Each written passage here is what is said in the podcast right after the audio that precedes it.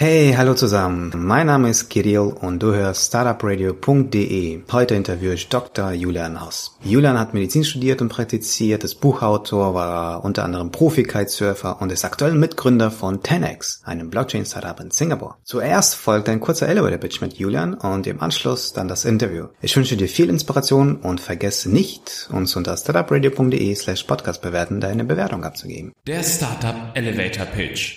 Hey, ich bin Julian von 10x. Wir sind eine Fintech-Firma aus Singapur und wir haben uns es zur Aufgabe gemacht, dass wir Kryptowährungen ausgebbar machen und das Ganze überall und zu jeder Zeit. Kryptowährungen wie Bitcoin oder Ethereum werden ja immer populärer, mehr und mehr Leute nutzen die. Nur wenn man da mal anfängt, sich in das Thema so ein bisschen reinzufuchsen, kommt man relativ schnell drauf, dass die oft in dieser virtuellen Welt zwar sehr schön aussehen, aber irgendwie so ein bisschen mit der realen Welt nicht in Verbindung stehen. Wir haben damals vor zwei Jahren angefangen, angefangen, vor allem damals mit Bitcoin, die auf eine Debitkarte zu laden und dann kann man die in allen möglichen Geschäften ausgeben. Und jetzt mittlerweile sind wir so weit, dass wir das mit mehreren Währungen machen können. Also zum Beispiel Bitcoin, Ethereum, Dash und ERC20 Tokens. Gehst du her und kannst die wirklich dann einfach auf die Karte draufladen und kannst die einfach weltweit ausgeben. Was wirklich cool dran ist, ist, dass wir dem Kunden keine zusätzlichen Gebühren verrechnen. Das heißt, wir als 10x geben dem Kunden die bestverfügbare Rate für diese Kryptowährungen, wenn der sie dann in einem Geschäft online oder offline ausgibt. Wie wir das machen, machen können, ist, weil wir hier eine direkte Partnerschaft einmal mit Mastercard und auch mit Visa haben, wo wir von denen einen sogenannten Revenue Share bekommen. Und das ist unser Gewinnmodell. Wir sind mittlerweile zwei Jahre am Markt. Seit einem Jahr sind wir aktiv. Das heißt, wir haben ein Jahr knapp gebraucht, um das ganze Produkt zu integrieren. Seit Anfang dieses Jahres sind wir dann in mehreren Währungen unterwegs. Wir waren bis Anfang Juni ausschließlich in Singapur erhältlich, sind aber jetzt global. Das heißt, man kann unsere App weltweit runterladen, kann sich dann eine Karte bestellen. Für das Bestellen verlangen wir einmal 15 Dollar, aber danach, wie gesagt, keine Gebühren mehr und dann bist du ready to go und kannst deine Kryptowährungen überall und zu jeder Zeit ausgeben. Wir haben gerade eine riesengroße Investitionsrunde hinter uns. Wir haben gerade 80 Millionen Dollar an Funding bekommen. Was wir derzeit wirklich suchen, sind vor allem richtig gute Mitarbeiter. Wir haben hier ein ganz spezielles und strenges Hiring-Modell, suchen da vor allem diese A-Player, vor allem im Development-Bereich, im Finanzbereich, weil wir einfach derzeit 15 Leute sind und wir wollen bis Ende des Jahres auf 50 Leute rauf. Würde mich total freuen, wenn die eine oder der andere Kryptowährungen hat, sich mal unsere 10x App runterlädt, ausprobiert das Ganze und äh, Kryptowährungen jederzeit ausgibbar macht. Vielen Dank für den Pitch. Julian, du hast ja auch einen sehr interessanten Hintergrund oder auch eine Persönlichkeit, soweit ich das richtig recherchiert habe. Bist ja in Österreich geboren, bist dann mit 16 Mal nach Amerika ausgewandert, dort eine Schule gemacht, Basketball gespielt, dann zurückgekommen, wieder dann Medizin studiert, parallel dann warst du noch mal Profi-Kitesurfer. Bist jetzt Unternehmer und hast auch ein Buch geschrieben oder je nachdem, wie man sieht, auch zwei, also Deutsch und Englisch. Was würdest du denn sagen, zu welchem Zeitpunkt in deinem Leben hast du denn positive und negative Erfahrungen gemacht und was hast du daraus gelernt? Für mich sind positive und negative Erfahrungen eigentlich so ziemlich ähnlich. Ich glaube, eines der gefährlichsten Dinge ist, wenn man positive Erfahrungen macht und also es das heißt immer so, positive Erfahrungen sind irgendwie geldreich, die negativen Erfahrungen sind lehrreich und wenn man das vergisst, dann können die positiven oft zu negativen werden und genauso gegenrum. Die Erfahrung in meinem Leben, wo ich echt viel daraus gelernt habe, das war die Zeit, wo ich, du hast das eh kurz angesprochen, nachdem ich eineinhalb Jahre als Arzt gearbeitet habe, bin ich dann äh, aus der Medizin raus und ich bin dann nach Hongkong und ich habe überhaupt keine Ahnung als Unternehmer gehabt. Ich, das war alles komplett Neuland und frisch für mich. Und ich bin damals mit einer Firma zusammen im Vertrieb gewesen, wo ich total viel über Verkauf und Marketing und Kommunikation und auf der Bühne präsentieren und so weiter gelernt habe. Nur das ganze Geschäftsmodell von der Firma hat nicht funktioniert und will jetzt nicht sagen, dass das Ganze Ganze ziemlich abzocke ist, aber es war halt einfach sehr grenzwertig und habe ich einfach total viel gelernt, dass man kurzfristiges Denken ja nie über langfristigen Erfolg stellen sollte und dass man also ein, ein, ein Ruf, den man einmal aufbaut, dass man den ganz gut schützen muss und dass man sich halt immer wirklich überlegen muss, mit welchen Leuten man sich umgibt. Und das war für mich so eine ganz, ganz wichtige Lektion eigentlich, auf die ich heute auch immer poche und ähm, ja, auf die ich gerade heute auch immer ganz besonders schaue. Typische Frage, die du wahrscheinlich schon tausendmal gehört hast. Du hast Medizin studiert, hast als Arzt gearbeitet und hast das Ganze dann aufgegeben für, sag ich mal, zuerst erstmal irgendeinen Job als äh, Vertriebler. Warum? Was war da schiefgelaufen? Wenn ich so durch mein Leben durchschaue, dann fragen die Leute immer, was ist so dieser, die, der rote Faden, der sich durchzieht? Und ich glaube, das ist bei mir immer so dieser Fortschritt, Wachstum, immer irgendwie aus der Komfortzone raus, egal ob das damals als Profi-Kitesurfer war, Extremsportler, bist du immer irgendwie aus der Komfortzone. Es war ein genaues Erlebnis und ich kann das jetzt auch kürzer oder länger also ausführen. Es war einfach ein Patient, wir haben eine Operation gehabt und der war sehr jung, 16,5 Jahre. An dem habe ich einfach erkannt, dass das Leben sich in jeder Sekunde von heute auf morgen verändern kann. Und das ist so ein abgedroschener Spruch. Und ich glaube einfach, dass so viele Menschen das überhaupt nicht äh, sich wirklich vorstellen. Und ich eigentlich auch nicht. Und in dem Moment habe ich es mir aber vorgestellt. Und ich habe einfach vermisst, frei zu sein, machen zu können, was ich will, nicht irgendwelche Regeln zu haben, sondern ich im Prinzip die Regeln festlegen habe dürfen als Profisportler. Und das habe ich total vermisst als Arzt, weil als Arzt genau das Gegenteil war. Keiner will, dass du als Arzt hergehst und sagst, so, jetzt probieren wir einfach mal was Neues aus. Also ja, das ist natürlich nicht so gut.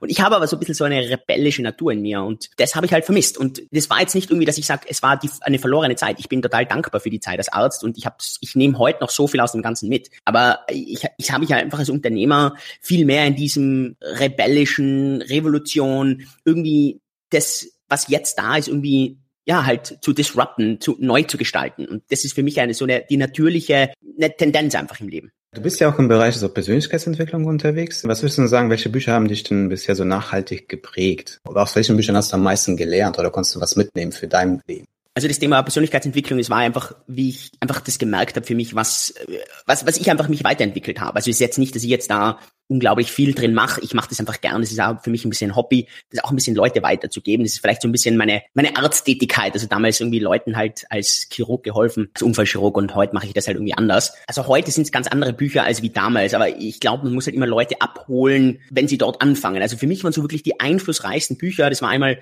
das ist ein Buch, das ist eh abgedroschen, eine nie von Robert Kiyosaki, Rich Dad, Poor Dad, reicher Vater, armer Vater. Das war für mich so dieses Buch, was, was mir total viel über Geld beigebracht hat. Also ohne dieses Buch, glaube ich, wäre ich nie Unternehmer geworden. Und Sehr gutes Buch zum Einstieg, auf jeden Fall, ja, kann ich nur bestätigen.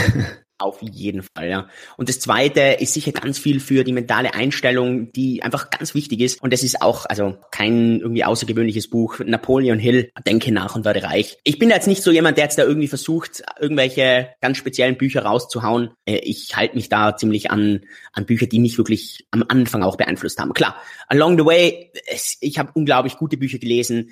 Als Unternehmer zum Beispiel eines der wichtigsten Bücher, äh, die ich als Unternehmer gelesen habe, ist, wie man die richtigen Leute einstellt. Ich habe in meinem Leben knapp 100 bis 150 Leute eingestellt. Das ist eines der wichtigsten Dinge, die ich überhaupt gelernt habe. Wie heißt es? Who? The A Method for Hiring. Julian, genau, du hast ja schon angerissen kurz. Du bist ja quasi nach deiner kurzen Arztkarriere bist ja eingestiegen beim Unternehmen und bist quasi dementsprechend dann auch ausgewandert. Und zwar war deine erste und längere Station wahrscheinlich in Asien, in Hongkong. In einem Interview, was du mal online gegeben hast, hast du ja mal erzählt, dass Hongkong deine Hassliebe ist. Was würdest du denn sagen, was gefällt dir denn am Hongkong und was findest du anstrengend? oh Mann, wo hast denn das rausgefiltert, hey?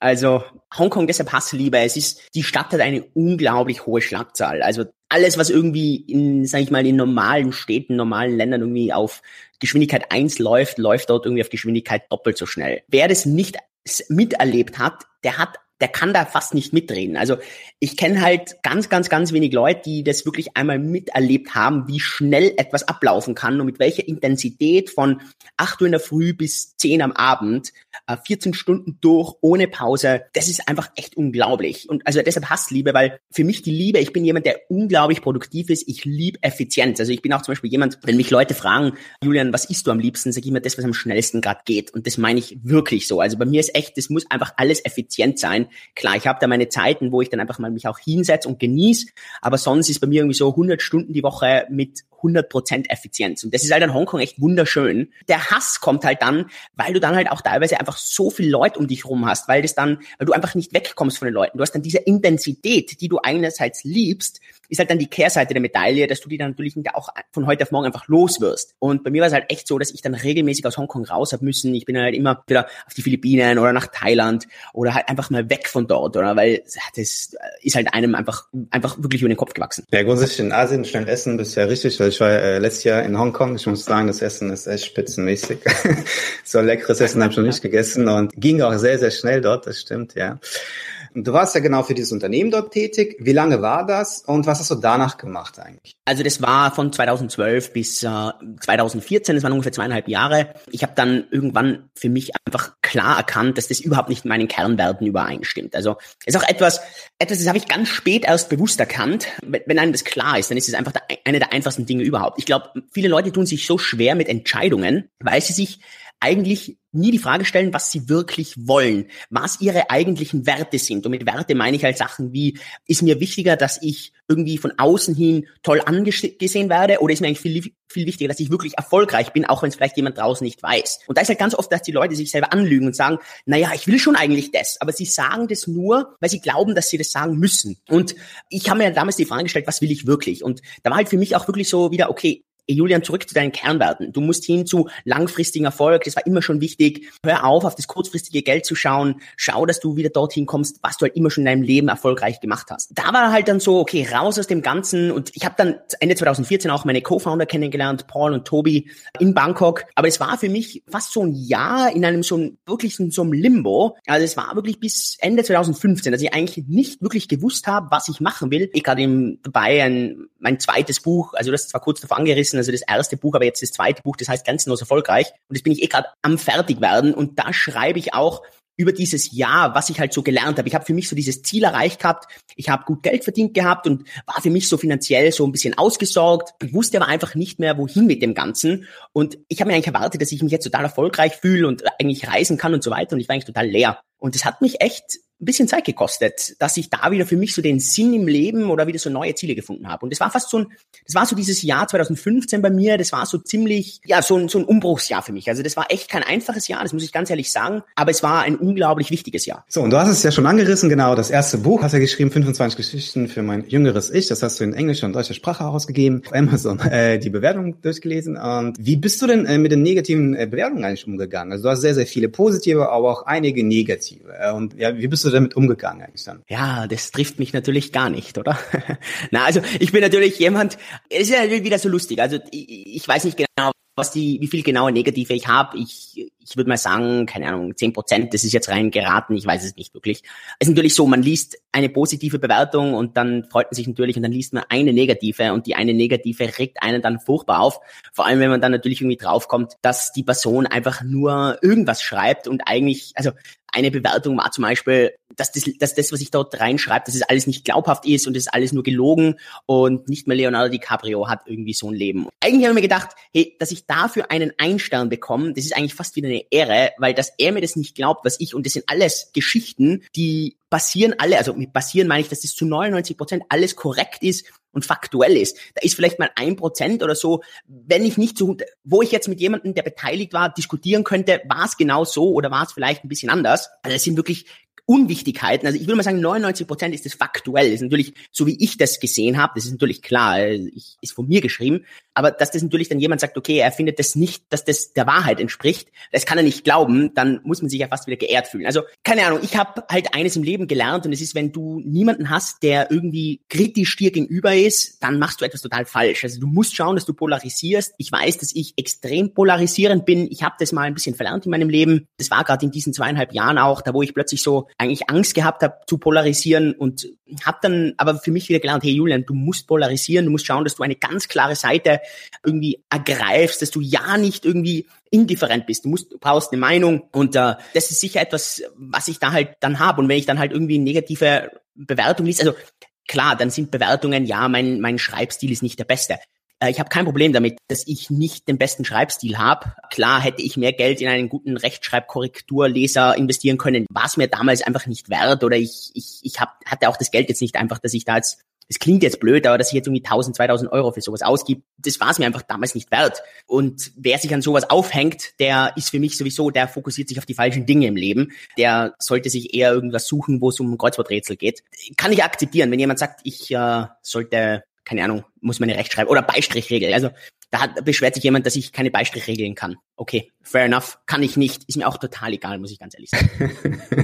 okay, kannst du uns äh, dem Publikum oder Zuhörern verraten, in welchem Bereich sich so die Einnahmen dann einpendeln bei so einem, ähm, sag ich mal, Buch, das man geschrieben hat und da verkauft? Du verkaufst es ja hauptsächlich auch bei Amazon wahrscheinlich. Ja, ja eigentlich nur mittlerweile. Also ich habe da eh mal irgendwo einen Blogpost, habe ich das ziemlich genau aufgeschlüsselt. Zurzeit schaue ich da relativ wenig drauf. Also es war so, ich war am Anfang, war ich auf Platz eins, da war ich auch wirklich unter den gesamten Büchern extrem weit oben. Also da war ich sogar Top 100 unter allen Büchern. Also es war wirklich krass. Da hatte ich fast dreistellige Verkäufe am Tag. Also waren 100, 100 Bücher und mehr am Tag. Muss mir jetzt dazu sagen, dass ich ungefähr, also das Buch, glaube ich, kostet zwischen 10 und 12 Euro. Da habe ich ungefähr 2 Euro bis 2,20 Euro pro Buch verdient. Also da waren es dann halt ungefähr, rechnest du aus, 200, 230 Euro am Tag.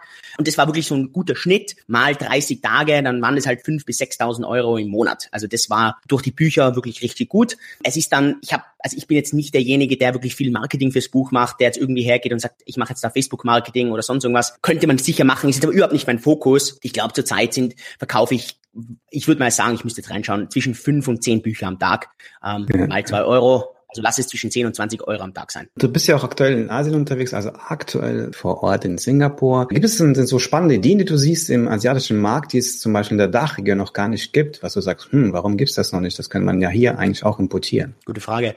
Mir kommt immer vor, dass die Asiaten eher die Kopierer sind. Also es ist jetzt nicht so, dass ich jetzt das Gefühl hätte, dass die Asiaten Vorreiter sind. Ein Trend, den ich halt aus Asien brutal merke, und das ist jetzt bei uns noch meiner Meinung nach ein bisschen wenig, ist einfach dieser Mobile-Trend. Also dass wirklich alles weg vom Computer geht und alles hin zu Mobile. Und ich glaube schon noch, dass bei uns im Dachraum die Leute schon noch sehr an den Computer gebunden sind. Also äh, Laptop oder Computer, das halt sehr gewohnt sind. Und in Asien merkst du halt, dass viel und also viel mehr und mehr Startups in diesen reinen Mobile-Bereich reingehen. Also und ich, und ich glaube, dass das in Europa auch kommen wird, also im Dachraum. Also das glaube ich, dass da einfach viele Firmen sich vielleicht noch zu viel auf Desktop fokussieren und das für mich aber schon ein ziemlicher Trend ist. Also ich, ich bin auch viel in Amerika und da sehe ich das auch noch nicht so krass, aber da sehe ich es auch immer und immer mehr.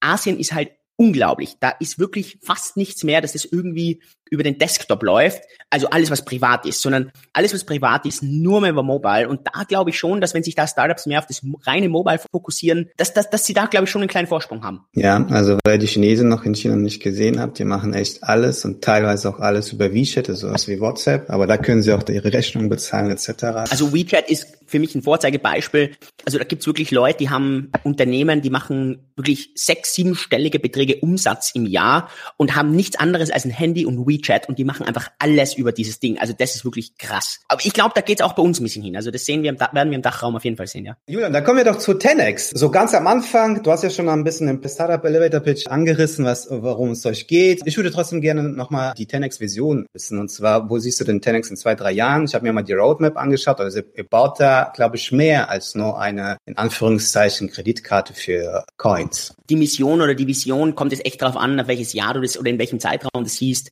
Wenn wir jetzt einfach nur mal zwei, drei Jahre hergehen, dann ist einfach wirklich eindeutig die Mission, Kryptowährungen ausgebbar zu machen, verwendbar machen, das Ganze zu jeder Zeit und wirklich überall auf der Welt. Wenn wir dann natürlich ein bisschen weiter rausgehen und sagen, okay, wohin geht denn so die Reise? Wohin wird es denn in diesem ganzen Zahlungssystem, in diesen ganzen Zahlungsnetzwerken, Netzsystemen sozusagen geben? Dann geht es sicher bei 10x viel mehr darum, dass man ein Zahlungssystem für die Welt jetzt nicht unbedingt kreiert, das, das wollen wir jetzt eigentlich nicht machen, sondern dass wir dieses Zahlungssystem durch Blockchains, durch Kryptowährungen einfach optimal an die Nutzer bringen.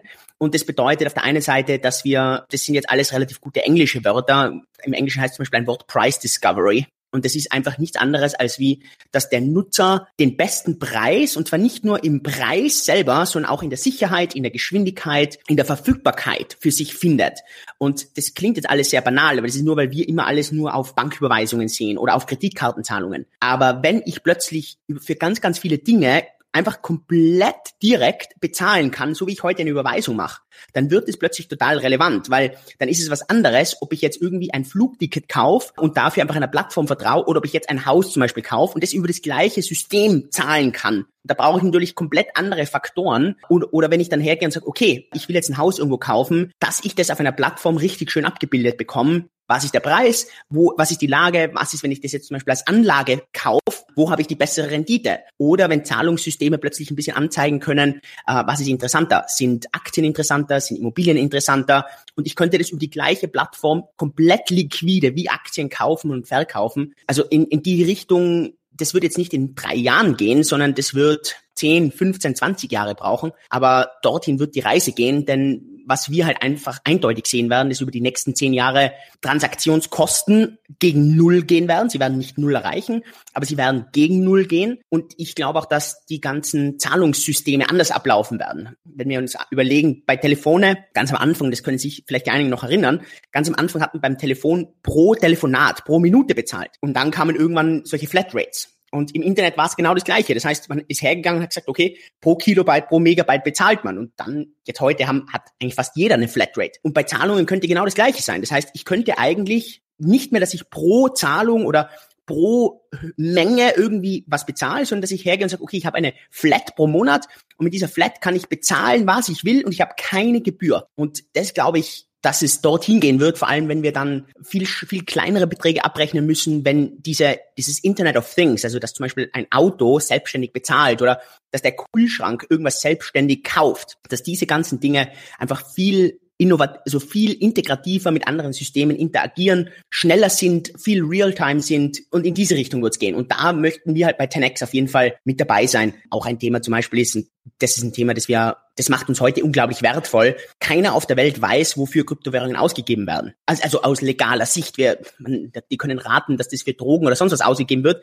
Das sind aber alles illegale Bereiche. Wir reden jetzt wirklich von legalen Bereichen. Kein Mensch auf der Welt weiß, für was Kryptowährungen ausgegeben werden. Wir wissen es, weil wir die einzige Firma weltweit sind, die den Konsum an die Kryptowährungen dranbringen. Und das ist natürlich etwas, das ist unglaublich wertvoll. Ich habe auch irgendwas in der Open gesehen, dass ihr irgendwas mit ETFs plant auf Blockchain-Basis. Stimmt das? Oder was, wie habt ihr das dann gemeint? Um, ähm, genau, also das ist dann wirklich diese Price Discovery, dass man halt hergeht und sagt, hey, man könnte dann, wenn man optimale Preisinfos hat, dass man dann halt Sachen wirklich komplett bündelt. Also, dass man dann einfach hergeht und sagt, okay, man könnte solche Fonds bilden für, also auf Kryptobasis, die komplett unterschiedliche Sachen inkludieren, Sachen, die bis heute überhaupt nicht inkludierbar sind, weil sie so unterschiedliche Segmente sind, dass es einfach so schwierig zum Inkludieren ist.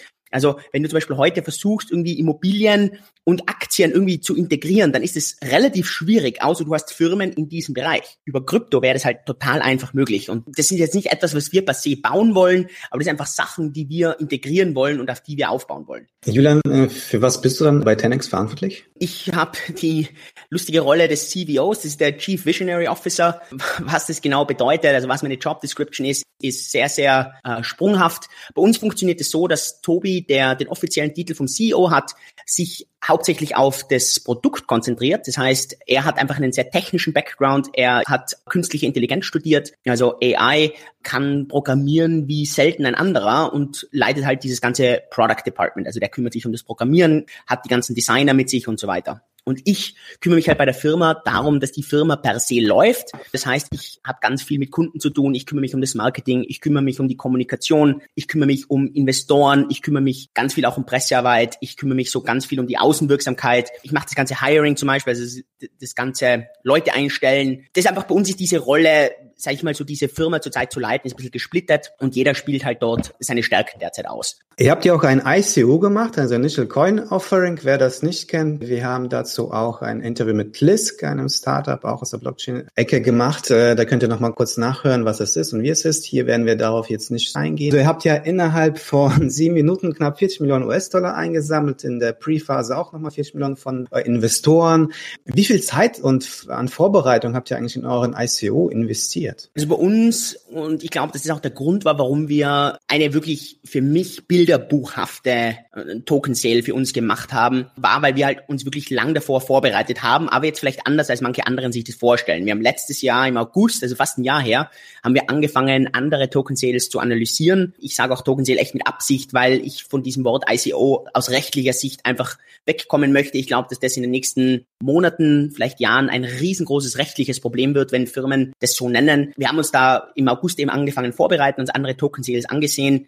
Wir haben dann, und das haben wir relativ früh gemacht, uns eine sehr gute Rechtsanwaltskanzlei hier in Singapur gesucht, die sich da einfach richtig gut mit sogenannten Security Law auskennen. Also was ist als Aktie definiert, was wird als Anleihe definiert und was ist, wird nicht als solches definiert. Und das ist auch zum Beispiel etwas, wenn die Leute ICO dazu sagen, dann ist es halt eine sehr Gratwanderung. Ich glaube auch, dass das in, in Europa bald mal einige Rückwirkungen noch haben wird auf Firmen, die eine ICO gemacht haben und die das nicht rechtlich sauber gemacht haben. Da kann noch ein wahnsinnig großer Kickback kommen, den was vielleicht viele, viele Firmen komplett unterschätzen. Ähm, da kann es auch mit Gefängnisstrafe kommen und so weiter. Also da glaube ich, dass da einfach viele Firmen sehr, sehr lax herangegangen sind. Wir haben das definitiv mit Absicht nicht so gemacht. Das war wirklich ein, ja, sag ich mal, so wirklich dieses Jahr eine riesenkrasse Vorbereitung. Dem Marketing auf den Token Sale haben wir uns drei Monate davor angefangen angefangen vorzubereiten. Und bei uns war so dieses grobe Thema von Authentizität, von äh, Offenheit, äh, das war für uns so ganz wichtig an diesem Token Sale, dass wir uns gedacht haben, wie können wir für die Leute, die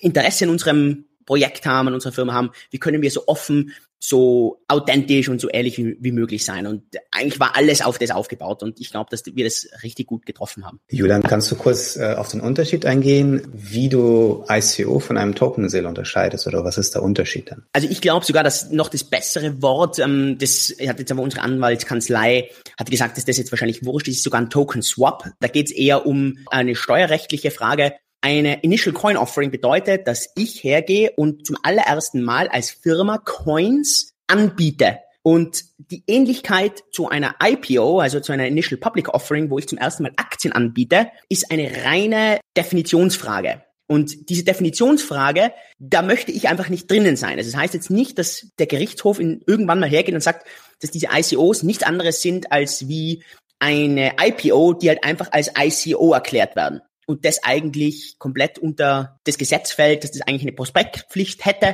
Und wenn das so wäre, dann hat es unglaublich krasse Auswirkungen auf solche Firmen, weil da sprechen wir dann nicht von irgendwelchen kleineren Strafen, sondern da sprechen wir wirklich von riesengroßen Strafen, weil die ja an die generelle Bevölkerung angeboten werden. In einem Token Sale, und jetzt kann natürlich jeder hergehen und sagen, das ist auch wieder einfach nur eine Definitionsverzerrung, ist es aber nicht, weil das auch ganz, ganz, ganz klar so gestaltet ist, geht die Firma her und verkauft ihre Tokens und verkauft die an Leute. Das heißt, es kommt auch zu einem Einkommen dadurch. Das heißt, es ist nicht ein Public Offering, wo Leute investieren, sondern es ist ein Verkauf. Und das ist etwas, das ist ganz, ganz, ganz wichtig. Ich kann nämlich als Firma alles verkaufen. Ich muss es aber auch als Verkauf titulieren. Und das haben wir zum Beispiel rechtlich ganz eindeutig gemacht. Es wurde auch bei uns, und das kann man sich, wer sein, die Terms and Conditions bei uns sind 50 Seiten oder was, kann sich das genau durchlesen. Der sieht auch die genaue rechtliche Struktur wie dieser Verkauf stattfindet. Das ist ein wirklicher Verkauf, es ist eine Gewinneinnahme bei uns, nicht bei uns in der Firma in Singapur, denn da müssten wir dann Steuern drauf bezahlen, sondern es ist in einer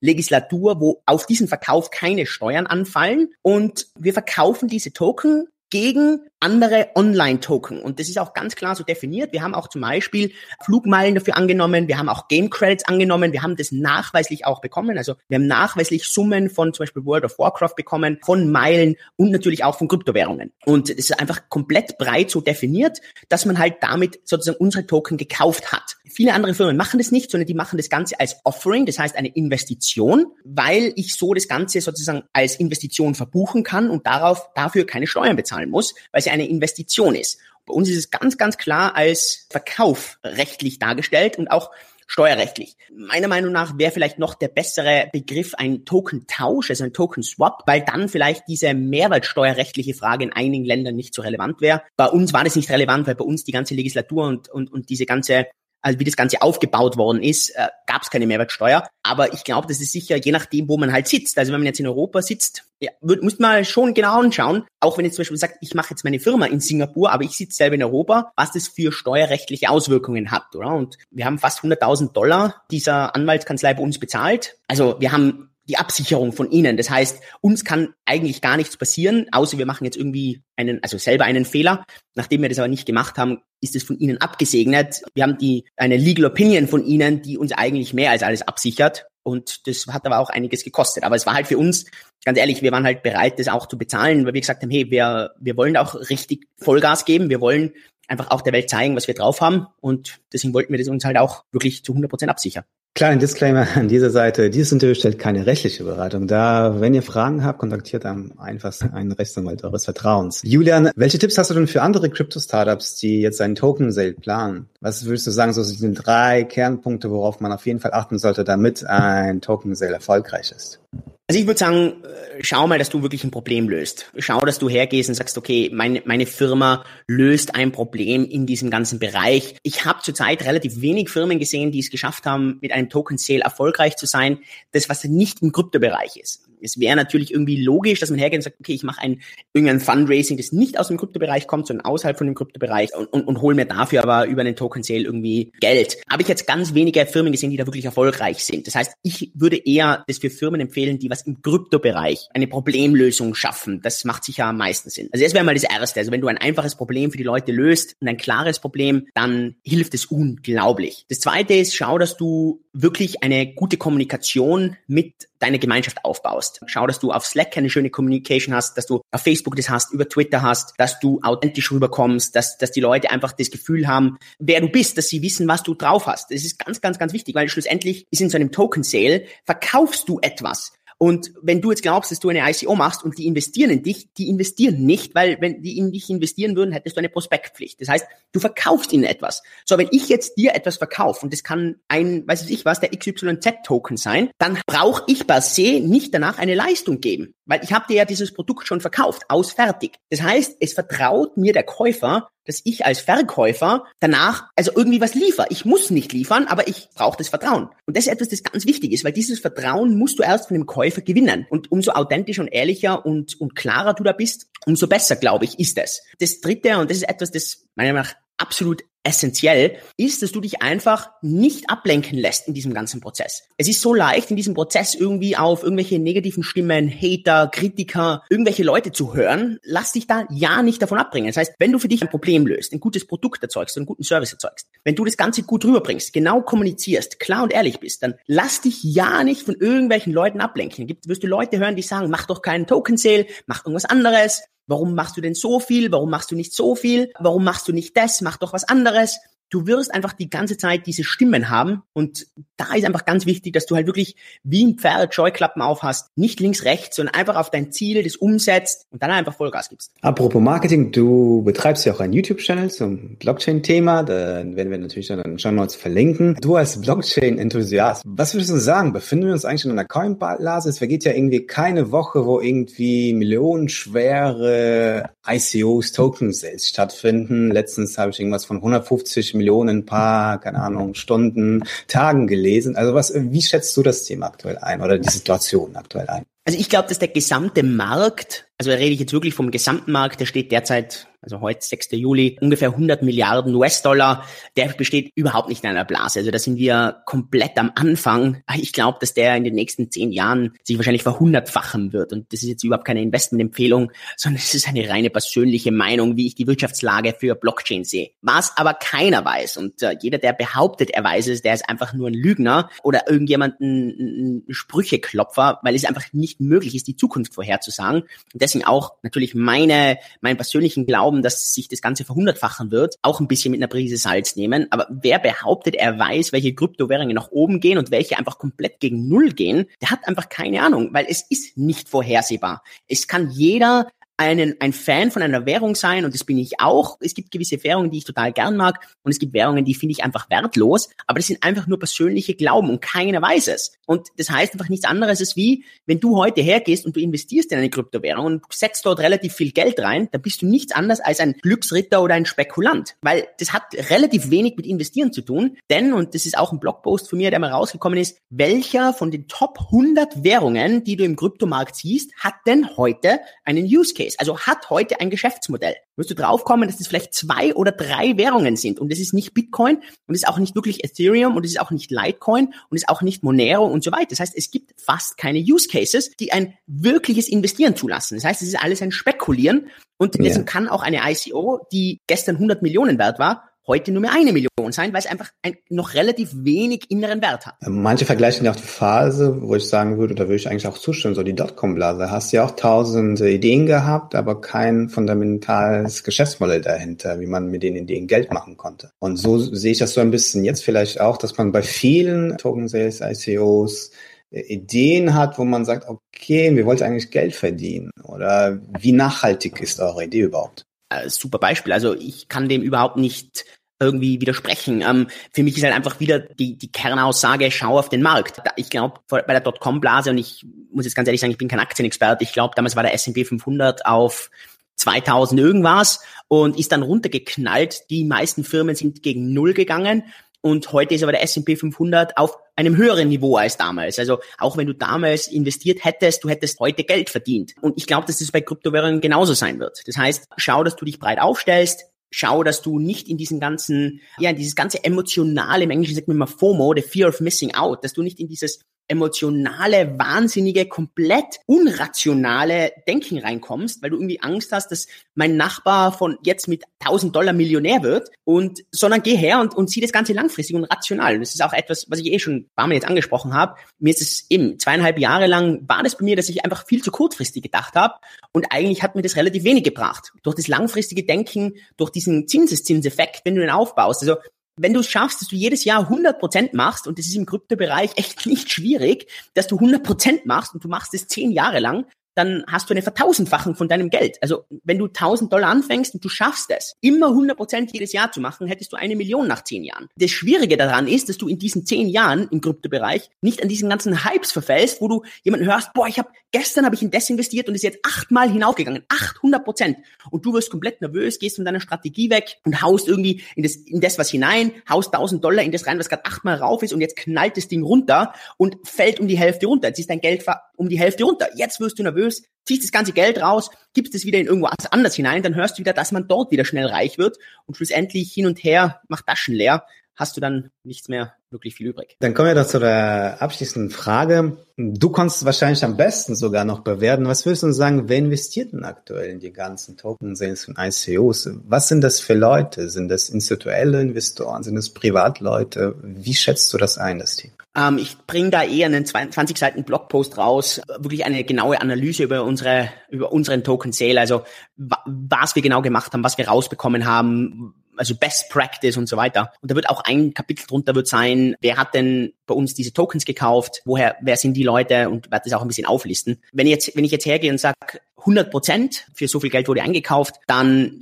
ist ungefähr ein Prozent dieser Leute, also das ist relativ wenig. Wenn du sagst, also es waren, wir hatten knapp 4000 Käufer, also wir hatten 40.000 Interessenten, nur 4000 haben Token kaufen dürfen, danach war alles ausverkauft. Ein Prozent davon, also knapp 40 Leute, haben fast 60 50 bis 60 Prozent aller Token gekauft. Das sind jetzt nicht einzelne Leute, die so viel Geld haben, sondern das sind institutionelle Käufer, die nichts anderes machen, als wie das Geld poolen von anderen Käufern und dann dieses Geld dann nutzen, um halt dann wirklich sozusagen bei, den, bei, dem, bei dem Sale reinzukommen.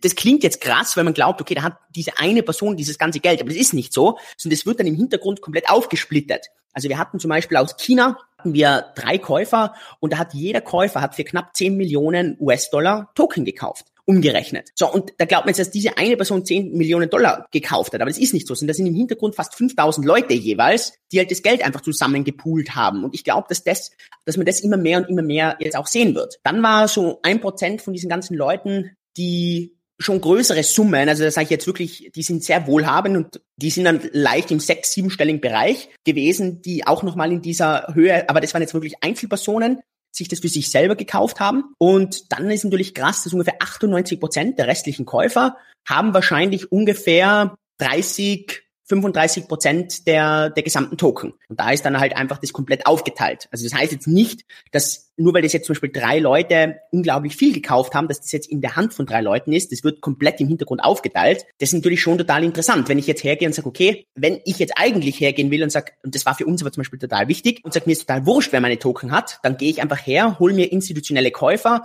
Käufer mit, mit viel Geld, brauche keine Ahnung, zwölf von den Käufern und ich habe im Prinzip einen ganzen Token Sale ausverkauft. Ist ja etwas, was zum Beispiel BAT gemacht hat, BAT, Basic Attention Token, und hat halt dafür brutal viel Kritik bekommen. Und das war auch der Grund, warum wir zum Beispiel hergegangen sind und diesen Vorverkauf gemacht haben, diesen Pre-Sale und danach den eigentlichen Sale, weil wir das halt schön trennen wollten. Also wir wollten halt diesen Pre-Sale, wollten wir eben diese ganzen größeren Käufer reinhaben und im ganzen Sale dann diese ganzen kleinen. Und das ist uns eigentlich auch unglaublich gut geglückt. Wir haben dann wirklich diese Analyse gemacht. Im Token Sale selber waren eben knapp 4000 Leute und es waren nur 10 oder 11 Leute, die wirklich größere Summen gehabt haben. Und größer heißt jetzt bei uns 100.000 Dollar und mehr. Und der ganze Rest waren halt wirklich diese Beträge, die von 10 Dollar bis hin in einem niedrigeren vierstelligen Bereich sind, wo man jetzt sagen kann, okay, das ist jetzt irgendwie, äh, das ist jetzt auch für den Normalmenschen noch vorstellbar, was an Summen irgendwie umgesetzt wird. Und äh, ja, das war so ein bisschen so die, die Auswertung. Julian, dann kommen wir doch zum Ende auch des Interviews. Ich bedanke mich auf jeden Fall für die interessanten Einblicke und Tipps für unsere Zuhörer. Gibt es noch ein Thema, das wir vergessen haben im Interview zu erwähnen, worauf du gerne jetzt zu sprechen kommen willst?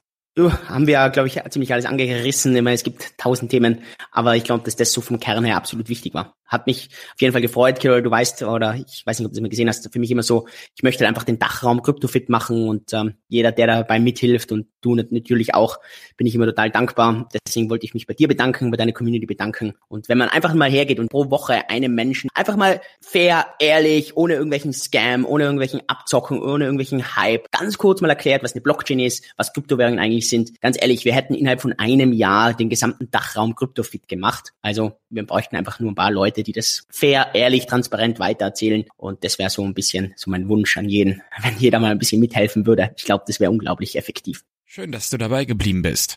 Hinterlasse uns jetzt deine Bewertung auf iTunes unter startupradio.de slash podcast bewerten, damit Startup Radio bekannter wird und wir so Top-Unternehmer für ein Interview begeistern können, von deren Know-how du wiederum profitierst.